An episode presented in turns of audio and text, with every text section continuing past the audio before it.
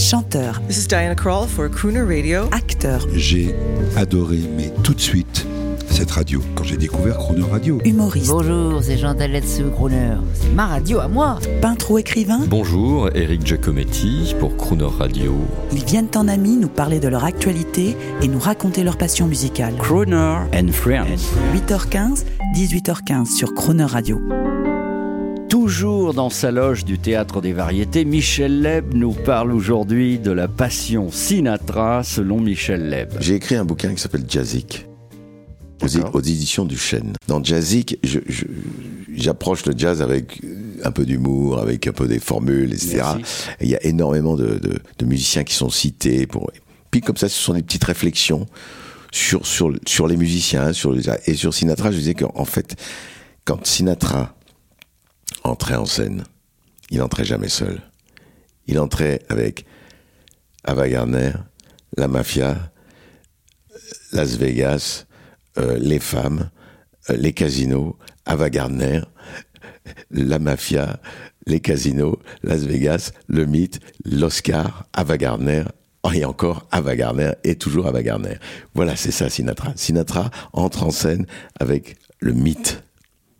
Et ça, c'est quelque chose que vous pouvez pas, euh, comment dire, on peut pas, on peut pas, on peut pas euh, imaginer ça autrement. Parce que quand ce mec rentre en scène, quel que soit le lieu où il entre, il se trimballe derrière lui toute cette légende, tout ce mythe hollywoodien des années 50, 60, allez, 60, 70, quoi, parce qu'ils sont les plus belles années, quoi. Voilà. Donc moi je peux pas, je peux pas euh, imaginer autrement les choses. Un souvenir, un petit souvenir. Notre ami Jacques Chirac est parti. C'est c'est un type formidable. Vous avez vu comment les Français l'ont regretté.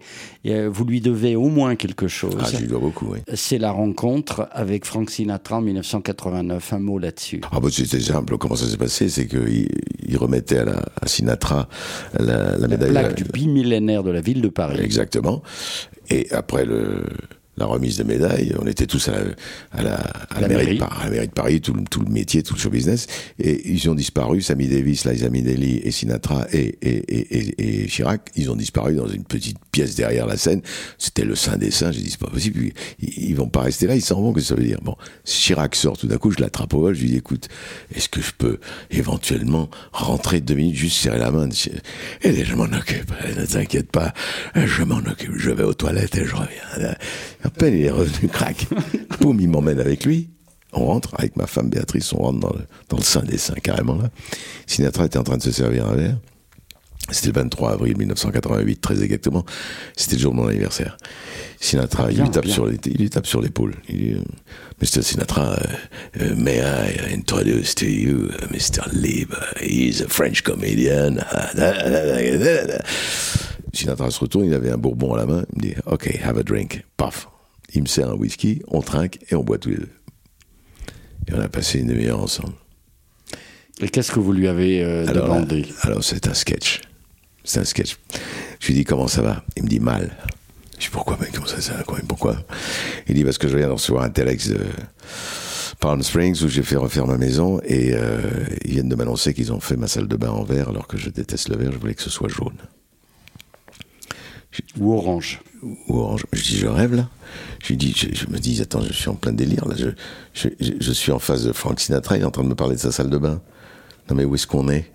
J'étais complètement, mais complètement désarçonné. Quoi. Je dis, mais c'est pas possible.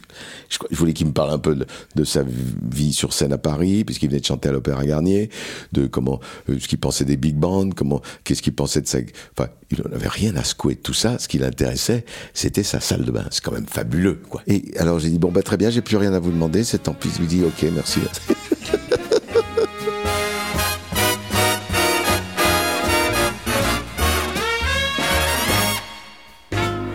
I'm coming home, I done my time. Now I got to know what is and isn't mine. If you received my letter telling you I'd soon be free, then you'll know just what to do if you still want me. If you still want me. Tie a yellow ribbon around the old oak tree. It's been three long years. Do you still want me? If I don't see a ribbon round the old oak tree, yeah, I'll stay on the bus, forget about us, put the blame on me. If I don't see a yellow ribbon round that old oak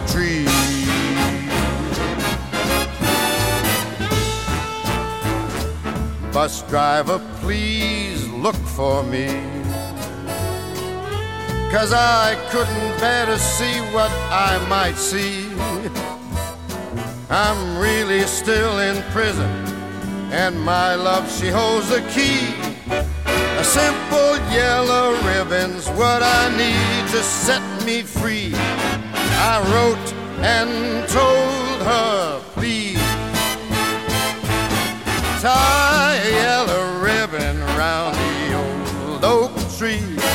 It's been three long years. Do you still want me?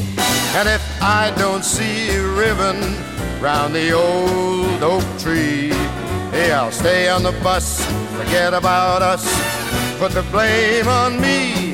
If I don't see a yellow ribbon round the old oak tree. Here, the whole damn bus is cheering, and I can't believe I see a hundred yellow ribbons.